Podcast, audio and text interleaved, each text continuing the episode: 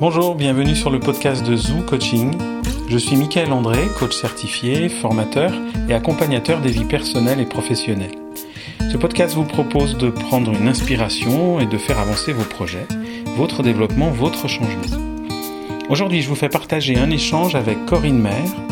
Avec Corinne, nous partageons l'approche fondamentale du coaching qui consiste à faire entièrement confiance aux clients, aux organisations qui portent en eux, en elles, leurs propres solutions. Et euh, notre mission est de faire émerger ces solutions.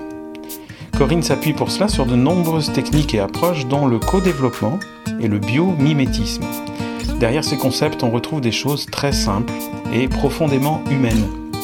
L'accord avec la nature, la confiance en soi et les autres, la coopération et le jeu. Le jeu parce qu'elle, comme moi, nous en connaissons les effets positifs en formation elle présente la sortie du jeu Pioche ta nature, jeu indispensable à posséder dans sa caisse à outils de formateur, dans son coffre à jouets à la maison ou dans ses ressources pédagogiques en classe.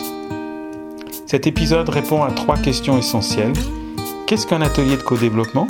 Qu'est-ce que le biomimétisme? Comment quitte-t-on une situation dans un grand groupe pour se monter en indépendant?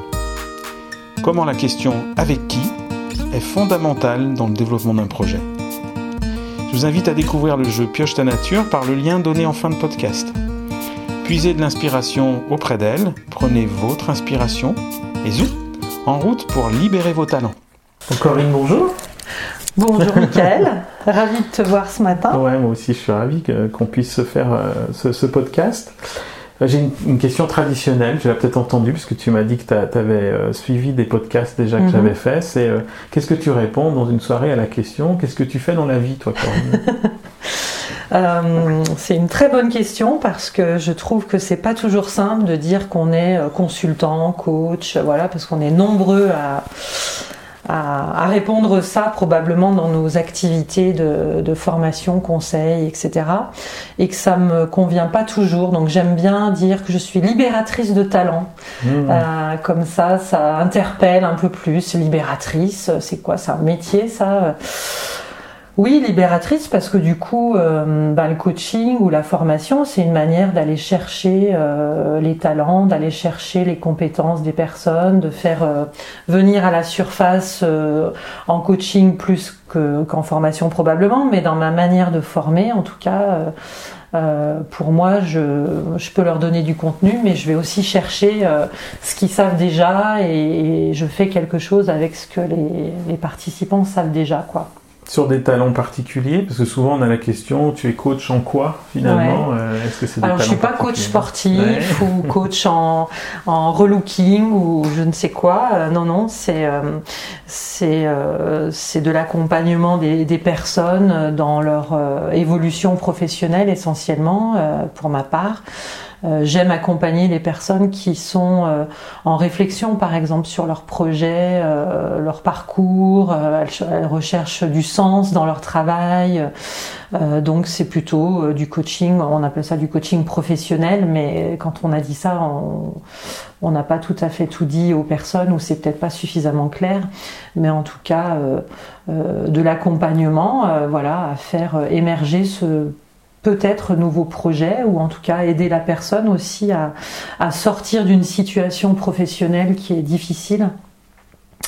Euh, et en ça, voilà, le coach accompagne. Et, sur la demande de la personne elle-même ou sur la demande aussi de son employeur Est-ce que tu as Voilà, donc moi j'accompagne à la fois des particuliers, mais euh, surtout euh, des entreprises. Euh, mais quand même de plus en plus de particuliers. Donc là, c'est à leur demande, en effet, ils sont, ils sont très volontaires, euh, ils ont envie d'avancer, ils n'ont pas forcément envie que leur entreprise soit au courant même de leur démarche. Euh, donc je respecte ça et donc j'ouvre ma porte aussi à, à ces personnes-là. Et puis euh, bah, en entreprise, en effet, on est sur une autre dimension puisque là, c'est plutôt à la demande de l'entreprise de venir en aide à un collaborateur sur telle ou telle situation euh, managériale ou conflictuelle euh, sur laquelle il faudrait accompagner une personne ou une équipe. Et comment ça se passe alors? Parce que c'est vrai que j'avais eu des témoignages notamment d'un copain qui pensait avoir trouvé un ami critique accompagnant dans la personne d'un coach et puis il s'est rendu compte que l'information qu'il avait partagée avait, avait, avait, fuité auprès de son hmm. employeur, etc.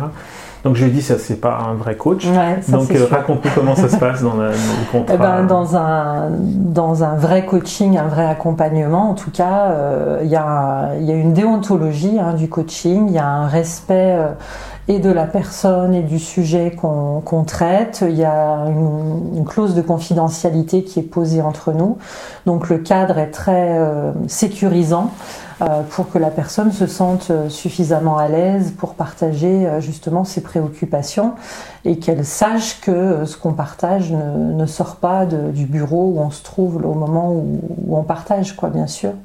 Donc, euh, non, non, ce, cadre est très, euh, est très précis et, moi, je, je le pose à chaque démarrage d'un coaching, qu'il soit individuel ou collectif d'ailleurs. hein. c'est je pose le même cadre pour euh, une entreprise qui aura envie d'accompagner un comité de direction euh, sur euh, voilà, le fait que moi je travaille avec différents, euh, différentes entreprises, différentes organisations. Je, je dois leur poser ce sujet-là Mhm. tout de suite euh, sur le côté confidentiel. Tout à fait. Voilà. Alors là, on est dans ton environnement, on est dans ton bureau. Oui. Euh, où est-ce qu'on est? Est-ce que tu peux en dire euh, quelques mots? Donc nous sommes euh, aux 4 montées de Vourla, chez Chrysalive. Donc euh, j'y suis depuis seulement le mois de juillet. Euh, donc c'est Sylvie Jourget qui m'accueille dans ses locaux. Donc nous sommes deux, deux coachs, formatrices en tout cas, à, à partager ces locaux pour l'instant. Donc euh, euh, j'ai beaucoup de plaisir à être là. Hum, C'est un endroit voilà, qui, est, qui est apaisant, reposant et on a accès à une salle, euh, une salle de, de formation. En tout cas, moi je l'utilise en, en mode formation, même s'il n'y a pas de table. Euh, comme j'aime pas former forcément dans un cadre très euh, habituel, Mhm. ça me va bien de- d'être dans un espace différent qui était une galerie d'art euh, jusque-là. Donc voilà, un espace un peu différent. Et euh, voilà, donc nous sommes à Saint-Étienne, euh, évidemment. Et, et voilà, c'est un lieu facile d'accès. C'est très inspirant. voilà, en tout cas, euh, tranquille, tranquille. Mm. Euh, c'est vrai qu'on est à deux pas du tram, mais euh, vraiment c'est euh, paisible comme atmosphère. On n'est pas dérangé par le passage dans la rue. Moi, j'y suis bien. C'est vrai. Euh, si j'ai voulu euh, ce podcast avec toi, c'est parce que je trouve que tu as un parcours assez inspirant et, et- et du coup, je, je t'interrogerai bien sur, euh, sur ce parcours et, et- et qu'est-ce qui qu'est-ce qui t'a animé jusque-là professionnellement, jusqu'à Mhm. cet environnement de travail où on est aujourd'hui? Ok, alors euh, il y a quelques années qui sont passées, donc en quelques minutes, euh, il y a beaucoup de choses à dire, mais euh, je vais essayer d'aller à l'essentiel. En tout cas, moi j'ai un parcours de langues étrangères appliquées. Au départ, à l'université de, Saint-Étienne, en anglais, en italien, et puis bah, dans ce cadre-là, et à l'époque, euh, j'ai fait partie des pionniers du programme Erasmus euh, à Saint-Étienne. Donc, on a avec euh, d'autres camarades, essuyé quelques plâtres des premières promos d'Erasmus qui partaient. Donc ça c'était lorsque j'étais en licence, donc j'ai eu la chance de faire ma licence en deux ans, en en faisant une partie une année en Italie et l'autre partie en Angleterre. Donc euh, j'ai adoré cette expérience-là euh, en étant euh, dans une filière linguistique, c'était vraiment le top. Et puis du coup ça m'a donné envie de continuer à voyager, etc. Donc suite à ma maîtrise, donc à l'obtention de ma maîtrise, j'avais postulé pour repartir en Australie, aux États-Unis, sur des, des postes de- d'enseignants à l'étranger, etc. Mais C'est l'Italie qui m'a euh, renvoyé une, acceptation de, mission euh, dans une école hôtelière pour être lectrice de français dans une, école hôtelière. Et donc me voilà partie pour un an dans, dans le sud de l'Italie. Et si j'en parle, c'est non seulement parce que d'une part j'aime beaucoup l'Italie, mais d'autre part parce que c'est là où j'ai eu le déclic euh, finalement pour la formation des adultes, en tout cas pour l'accompagnement des adultes, puisque j'avais euh, les matins en Italie à l'école euh, des cours que le matin. Euh, et l'après-midi, bah, moi j'avais du temps libre, quoi, puisque j'étais à l'étranger pendant un an. Alors j'ai visité, j'ai fait plein de choses, mais il fallait que je m'occupe quand même un peu euh, l'après-midi.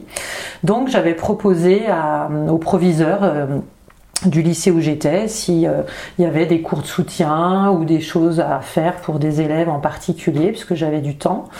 et il m'a dit, bah, en fait, on a quelques adultes en reconversion qui souhaiteraient prendre des, des cours de français pour s'améliorer, etc. Si ça vous convient. Ah bah super, et là donc euh, découverte euh, absolue, euh, là je me dis oh là là c'est génial, ils sont intéressés par tout ce que je propose, il n'y a pas de discipline à faire, ils sont motivés tous les jours, enfin bon. Donc je me suis dit vraiment c'est ça que je veux faire quoi, c'est vraiment ça. Donc quand je suis rentrée en France, bah, j'ai commencé à chercher du travail dans les organismes de formation. Euh, donc j'ai travaillé pendant 5 ans dans différents organismes de, la région ici, euh, dont le groupe Casino euh, pour quelques heures par semaine. À l'époque j'étais en, en contrat euh, activité partielle. J'avais quelques heures euh, de cours par semaine, puisque c'était le début de l'internationalisation de, l'entreprise et donc la mise en place de cours d'anglais, entre autres, etc. Voilà, donc euh, j'ai mis un doigt de pied dans cette grande entreprise et puis au fur et à mesure des années, j'avais de plus en plus d'heures, etc. Jusqu'au jour où mhm. j'ai été donc à temps plein. dans cette entreprise, essentiellement pour les langues, mais je commençais à travailler sur d'autres projets donc euh, dans les années 2000, euh, la mise en place de e-learning pour les langues, par exemple, j'ai travaillé sur ces projets-là. Et puis de fil en aiguille, parce que j'avais envie de découvrir d'autres volets de la formation que les langues. Euh, en tout cas, j'ai mis ce souhait-là à ma hiérarchie. Euh, ben, du coup, j'ai découvert euh, tout un tas de, choses extraordinaires, le management d'équipe, la communication, la prise de parole, le développement personnel. Oh, je me suis dit, mais oh, il y a une mine euh, dans, dans, le domaine de la formation, c'est génial. Du coup, ben, j'y ai passé 20 ans et je me suis pas rendu compte du temps qui passe, on va dire. J'ai à peu près occupé tous les métiers de la formation, parce que je suis toujours restée dans le domaine de la formation. Euh, à la fois la gestion des budgets euh, des filiales, à la fois euh, la partie pédagogique, la construction de programmes, bah, le management d'équipe. Je, je, gérais quelques personnes et à la fin même à peu près la moitié des effectifs de, de de l'équipe formation, une vingtaine de personnes qui étaient à la fois sur des aspects euh, de formateurs, euh, formateurs internes, euh, ou à la fois sur de la relation avec les DRH, etc. Donc, donc voilà, je n'ai pas vu le temps passer jusqu'en 2015 où j'ai commencé à me poser des questions suite au départ d'un de mes managers euh, départ à la retraite, euh, qui m'a fait dire bon, euh, j'avais beaucoup de liberté d'action avec cette personne-là, j'ai pu vraiment déployer mes ailes, j'ai pu, j'ai pu faire part de ma créativité, proposer des choses différentes et c'était toujours ok. Enfin, c'est quand même très souvent ok. Du coup, demain, changement de manager, je ne sais pas qui sera le prochain, etc.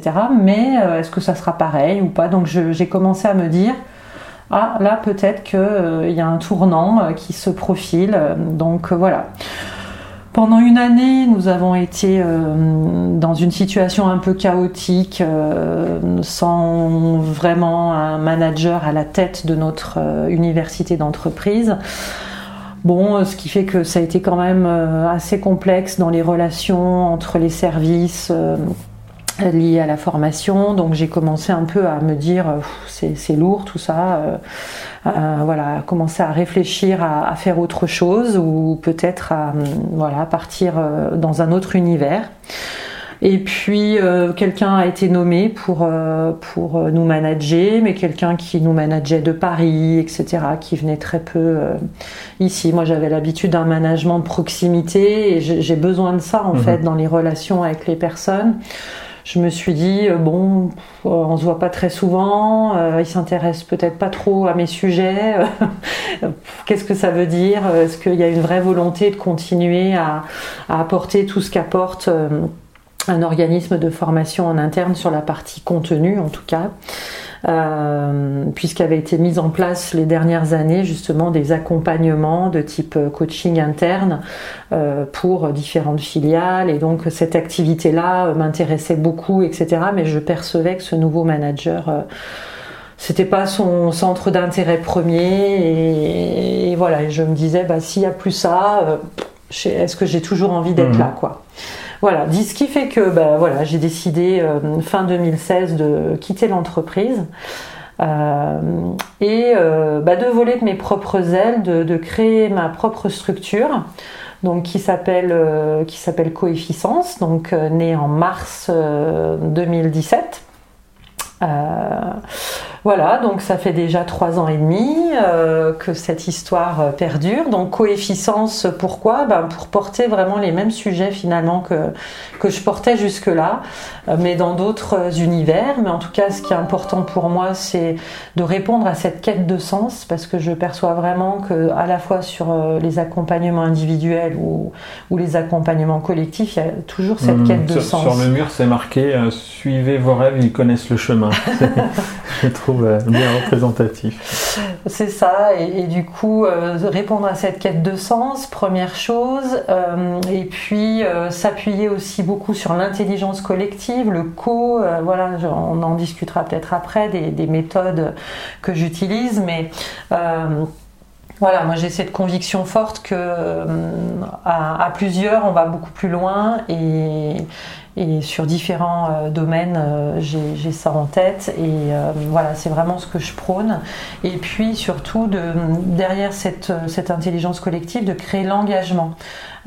Aujourd'hui, les entreprises ont besoin de personnes qui soient engagées pour les fidéliser, pour voilà, mais pour qu'elles soient engagées, il faut pouvoir les impliquer, leur donner du sens, etc. Donc voilà, je suis sur ce, et justement, Je, je, zoomerais bien sur cette, ce moment de ta vie où, euh, si j'ai compris, euh, j'ai entendu que la, la, structure ne faisait plus appui pour toi, ou mm. voilà, il y, a moins de structure, et tu, tu c'est pas rien, tu montes ta propre structure, mm-hmm. euh, tu, tu, sors d'une expérience longue d'une mm. structure d'un grand groupe à une structure indépendante.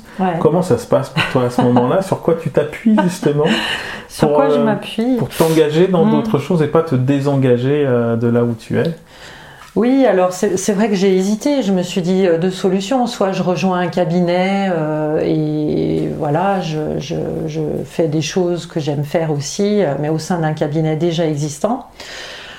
soit je crée quelque chose et je m'appuierai sur un, réseau de coachs, de collègues, de consultants, etc., avec qui j'ai envie de faire des choses. Euh, et du coup, je me suis dit, ben, c'est peut-être l'opportunité d'essayer, en tout cas, euh, avant de rentrer dans un cabinet et de suivre un chemin qui peut-être n'est pas tout à fait le mien je sentais que j'avais ce truc d'entreprendre euh, euh, quand même assez mhm. fort. Euh, je sais pas si c'est en lien avec mon papa qui était artisan électricien, qui, a entrepris aussi beaucoup plus jeune que moi, et a entrepris à, 25 ans.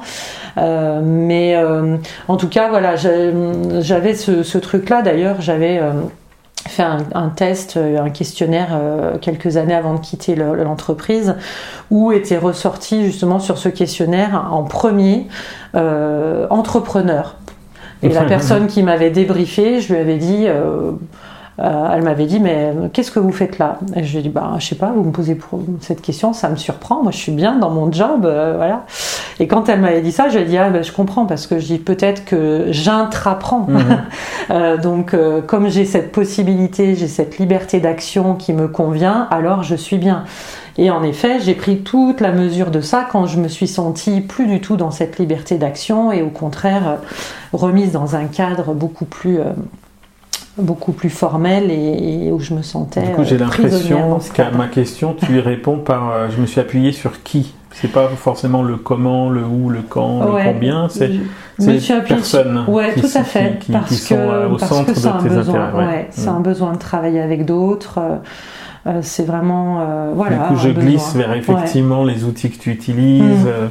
Euh, qui sont beaucoup euh, co, euh, co-développement, mm. collectif, coopératif. On en parlait juste avant de commencer le podcast autour des jeux aussi de, formation qui, pour lequel on, partage le même intérêt. Mhm. Tu peux nous en dire un peu plus sur ce co euh, Oui, oui, oui. sur lequel tu Donc, t'appuies? euh, bah, pour moi, le, le collectif, euh, c'est- vital en fait. Et je vais le connecter peut-être euh, tout de suite à la nature, euh, qui est un, un de mes autres sujets de prédilection. Dans la nature, en fait, une forêt, c'est un écosystème. Les arbres s'appuient les uns sur les autres pour, voilà, les champignons viennent aussi nourrir les, les racines, les insectes se cachent sous les champignons, etc., etc. Donc tout, tout le monde euh, euh, cohabite et, tout s'autorégule dans, dans, un écosystème comme une forêt. Euh, ce qu'on trouve, c'est les déchets de l'homme, la bouteille de coca qui traîne ou le paquet de chips qui s'est envolé, voilà. Mais ça, c'est pas la forêt qui l'a amené là. Et, et- du coup, voilà, si on regarde ça, bah, pour moi, je ramène ça aussi à ce besoin de collectif. C'est que tout seul, euh, bah, on va faire des choses, oui, en effet. Euh, par contre, on va aller tellement plus loin dans la réflexion à plusieurs. Et sur l'exemple du jeu dont on Mhm. parlait tout à l'heure, euh, ce jeu Pioche ta nature, si j'en ai parlé à, à mes deux collègues Jasmine et, et Sylvie, c'est parce que j'étais persuadée qu'à trois, on allait faire un quelque chose de bien plus grand que ce que moi j'avais imaginé initialement avec mes expressions et mon image. Et, on est, comme tu l'as vu, on est allé beaucoup plus loin. Donc euh, c'est cette conviction-là, pour moi, c'est un parti pris en fait, le, le collectif Alors presque on l'a dans- devant nous, le, le pioche ta dans nature. mon activité. Et Mm. effectivement, je mettrai le lien euh, en bas du, du- du podcast, dans les notes euh, du, du podcast. Comment il fonctionne? Et moi, ce qui m'a surpris, c'est qu'il s'adresse finalement à tout public, à tout contexte. Oui, alors pareil, bah ça c'est sûrement lié à l'intelligence collective. C'est que bah, au départ, euh, moi j'avais, euh, je m'étais créé un jeu de photolangage avec une expression de la nature, euh, devenir chèvre, être connu comme le loup blanc, quand les poules auront des dents, etc., etc. Pour plutôt m'amuser en début de formation ou d'accompagnement d'équipe, voilà, faire connaissance, briser la glace avec les participants. Et, du coup, on en a fait quelque chose qui peut être joué en famille au format 7 familles, parce que ces expressions sont classées euh, par famille.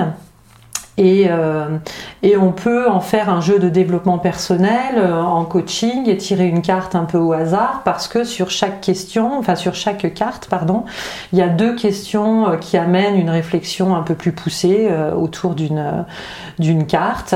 Et bah, c'est quand la dernière fois que tu es devenu chèvre Qu'est-ce qui te rend chèvre en ce moment, par exemple? Voilà, quand on accompagne quelqu'un, c'est des petites expressions qui permettent aussi de libérer la parole plus facilement. Et puis bah, ça s'adresse aussi finalement euh, aux enfants et aux enseignants parce que euh, on a fait cette recherche à toutes les trois avec mes, deux collègues, euh, cette recherche de quel est le vrai lien de cette expression avec la nature, avec le vivant. Est-ce qu'il y a un lien d'abord ou pas? Donc on a sélectionné sur une, centaine de- d'expressions finalement que, que la moitié qui avaient un vrai lien avec le vivant. Et du coup, pour les enfants, c'est l'occasion d'apprendre aussi euh, des choses autour de ces expressions, d'où ça vient, etc. euh, euh, quel est le, le lien Et du coup, les enseignants peuvent s'en servir aussi pour faire découvrir aux Je, enfants. je valide. ouais. L'ancien conseiller pédagogique que, que j'étais trouve vraiment beaucoup d'intérêt à ce jeu, effectivement, euh, qui travaille et sur les expressions et puis sur les émotions, Mm. sur le, le- le Voilà. développement personnel. Et c'est rare de trouver quelque chose qui est juste. euh, qui tombe pas ni dans, dans quelque chose de très compliqué psychologiquement ou euh, Oui, ou- oui, c'est. voilà c'est c'est- c'est très très bien tout public et c'est c'est vraiment euh, accessible et agréable et puis il est très chouette il est très beau ce- Ouais, ce merci, c'est c'est sympa. On a eu beaucoup de plaisir à le faire aussi euh, pour revenir au collectif, Mm. c'est-à-dire que on est toutes les trois sur la même longueur d'onde, je trouve, sur ce sujet-là de la nature, de la bio-inspiration, etc. Et du coup, on s'est vraiment amusé à le faire, quoi. Avant même qu'on l'édite, puisqu'on cherchait un éditeur pendant le premier confinement, on a même lancé une page Facebook euh, Pioche ta nature, mais avec d'autres expressions qui ne sont pas dans le jeu pour justement faire écho à, l'actualité du moment.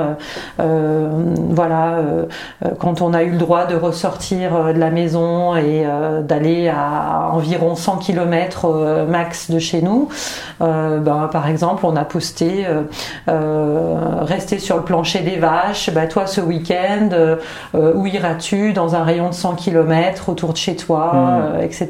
On s'est amusé avec ça en attendant que le jeu euh, sorte. Voilà. J'ai l'impression, euh, au fur et à mesure de la conversation qu'on a ici, euh, je, découvre, mais je, le savais aussi, mais qu'en fait, dans ce type de projet, tu te dis avec qui je le fais, même si le résultat final n'est pas encore connu, et que ça c'est par agilité finalement calé, et puis voilà, c'est un jeu de cette famille, réussi, cohérent mhm. aujourd'hui. Mais je trouve que c'est intéressant de le partager parce que finalement, Parfois, on voudrait que tout soit bien, toutes les planètes soient bien alignées avant de démarrer un mhm. projet. Et j'ai l'impression que ce moteur-là, c'est aussi ce que tu proposes dans tes accompagnements, c'est avec qui? Avec qui on s'amuse, avec qui on y va? Ouais, euh. effectivement. C'est, euh, euh, j'aime ça en fait. En effet, quand je, je, perçois qu'il faut se présenter à plusieurs sur une entreprise ou sur un appel d'offres, euh, etc. Euh, je me dis avec qui j'ai envie d'y aller quoi. Euh, mais parce que je pense aussi aux compétences de ces personnes ou pour créer une équipe un peu mm. pluridisciplinaire ou, ou pour que je me dise tiens chacun peut amener quelque chose de différent aussi à cette boîte ou et c'est ça qui m'intéresse en fait. En effet, c'est la complémentarité des profils et puis l'envie de partager un projet avec quelqu'un et, voilà, de, le vivre ensemble en fait. Euh. Et du coup, ce fonctionnement-là, je crois que c'est ce qu'on retrouve aussi dans le co-développement, dans un groupe de co-développement. Tout à fait. Comment ça marche cette intelligence collective d'un groupe de co-développement? Alors, le co-développement, c'est pour moi une des plus belles découvertes que j'ai faites sur euh, comment résoudre un problème en groupe. Euh, au-delà de tout ce que je connaissais déjà en termes de créativité, de brainstorming, de processus créatif, euh, méthode des six chapeaux, tout un tas de choses, qui se fait plutôt dans un format euh, bing bing bing, on réfléchit, pam pam pam, on trouve des post-it, on trouve des idées, etc. Euh, je trouve que le co-développement amène de la lenteur dans le processus et, je trouve ça intéressant parce que on, va résoudre de manière euh, profonde une euh, préoccupation d'un des participants à chaque séance dans un processus qui est qui semble très simpliste. Hein. Il y a six étapes dans le co-développement. C'est donc euh, une méthode qui vient du Canada. Et quand j'ai décidé de me former, au départ, je me suis dit ah tiens, si j'allais au Canada me former, allons directement à l'origine de la méthode. Euh, bon, je me suis dit, tu viens de sortir de l'entreprise, t'as pas non plus un budget euh, de dingue à dépenser là tout de suite, donc non, je vais me former plus près. Donc, je me suis formée dans la Drôme chez Fabien Rodin qui est qui est pour moi euh, vraiment euh, une, euh, une, chouette personne à la fois par ce qu'il fait en tant qu'écrivain, mais aussi dans, dans, ce qu'il fait sur l'intelligence collective. Et, et, du coup, j'ai décidé de, de, me former là. Et donc, ce processus, finalement, amène une intelligence collective un peu différente que les brainstorming classiques, c'est-à-dire que à l'issue d'une séance qui dure 2h30, 3h, la personne qui euh, a posé sa préoccupation de départ ou son nouveau projet ou un problème, peu importe, euh, repart avec euh, tout un tas d'idées euh, proposées par les collègues présents autour de la table euh, qui sont venus en aide euh, en disant ben voilà moi il m'est arrivé quelque chose de similaire il y a deux ans j'ai fait comme ci comme ça je m'en suis sorti si ça peut t'aider essaye ça ou j'ai une astuce à te donner là-dessus etc donc chacun partage ses expériences ou, ou son feedback sur un projet etc et, c'est cette richesse là en fait hein, qu'apporte le co-développement cette entraide qui se crée entre les personnes moi, je vois beaucoup de différences entre la première séance de co-développement avec un groupe et euh, déjà la troisième. il se crée, euh, bien sûr, il y, a, les mêmes règles qu'en coaching qui sont posées hein, autour de la confidentialité, la bienveillance, euh, l'authenticité dans ce qu'on se dit, le parler vrai qu'apporte le co-développement. Et, du coup, en effet, le, ce qui se joue, c'est une forte solidarité entre les personnes, ouais, une, une, entraide très forte et, et des liens qui se créent autrement euh, et on résout profondément quelque chose pour la personne qui a, qui a posé son sujet. L'effet magique, j'en témoigne, c'est qu'effectivement, si son cas ou sa situation n'est pas celle qui va être traitée, on repart quand même avec une solution pour son, sa propre situation. Ça, c'est exactement à la une fin. capillarité. Je sais pas comment ça se passe, mais une percolation ça, qui. Ça fait partie du processus hein, du co-développement. À la fin de la séance, chacun doit dire un peu ce qu'il a appris aussi de cette séance, même si c'était pas son sujet pour lui-même. Euh, et donc, en effet, on apprend toujours quelque chose. Même moi, en tant que facilitatrice de groupe, euh, je dois partager ce que j'ai appris de, cette séance et j'apprends toujours quelque chose pour moi aussi, quoi. Donc, euh, donc c'est très riche, c'est très riche. Tu as des retours sur ce que ça, ce que les transpositions dans l'entreprise, les, enfin, les, transferts finalement qui se sont faits de, cette démarche. c'est quoi les effets positifs? Ben, les effets positifs, euh, c'est justement ça, c'est cette entraide qui n'existait pas souvent avant de démarrer le CODEV. Euh, le codev, c'est dans notre jargon euh, le co-développement. Voilà, ce qui n'existait pas avant, ce qui arrive pendant et qui après perdure. C'est-à-dire que, par exemple, une entreprise que j'accompagne depuis bientôt deux ans, donc un DRH qui travaille sur, sur toute la France avec différentes j'ai différentes parce que c'est essentiellement des femmes euh, responsables ressources humaines mais qui sont dispatchées en région et qui se retrouvent euh, une fois par mois pour leur réunion mensuelle à Lyon. Euh, généralement, je les ai la veille de leur réunion ou le lendemain de leur réunion. Euh, je les ai aussi à distance en ce moment, du coup. Euh, mais du coup, cet accompagnement, j'avais dit au DRH, euh, vous allez voir, votre équipe, quand on va démarrer ça, elle va bouger, elles vont grandir, elles vont se développer. Voilà, donc il faudra à un moment donné penser à faire quelque chose aussi pour vous en tant que manager de cette équipe-là, parce que voilà, elles, mm. elles, vont, elles vont se développer. Et en effet, donc à l'issue du premier cycle, le DRH me souhaite me voir et me dit bon, euh, c'est super hein, ce que vous avez fait avec elle en co-développement, mais du coup, vous m'aviez dit euh, l'année dernière, ben, je dis oui, donc je dis en tout cas, c'est pas moi qui vais vous accompagner puisque j'accompagne votre équipe, donc je vais vous proposer quelqu'un qui peut vous aider dans votre développement personnel aussi, etc. Euh, mais en tout cas, c'était ça la remarque. Et surtout, sa remarque, c'était de dire, bah, maintenant, quand on a des réunions d'équipe, j'ai l'impression qu'elles ont décidé des choses avant d'être en réunion. Quoi. Euh, voilà, alors que la demande initiale, c'était, euh, elles s'appellent pas assez, elles ont des mêmes problématiques dans chaque région, mais elles, elles s'entraident pas assez, elles sont pas dans ce partage, etc bah voilà, ça s'est fait tout seul euh, avec le processus. Voilà, donc je pense à cet exemple-là parce que je, je, le trouve assez parlant. Ouais. Merci Corinne pour ce, bah, écoute, ce partage. Est-ce qu'il y a quelque chose que tu aurais voulu évoquer qu'on n'a pas évoqué dans cette euh, ah bah, interview Écoute, non, on a fait, euh, on a dit beaucoup de choses. C'est déjà chouette. Merci de m'avoir accordé. Qu'est-ce qu'on peut te souhaiter sur les mois qui viennent? Quels sont les projets que tu veux voir aboutir?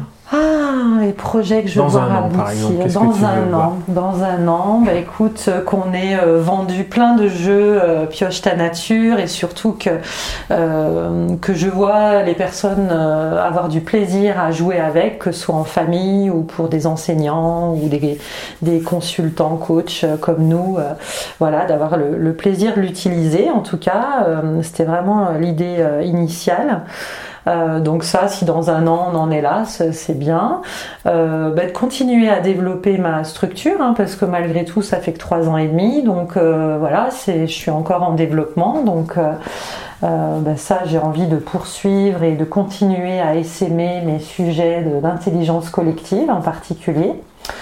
voilà, et puis peut-être si un sujet qu'on n'a pas évoqué, c'est un programme que j'ai créé sur le rebond professionnel, mais en petit collectif.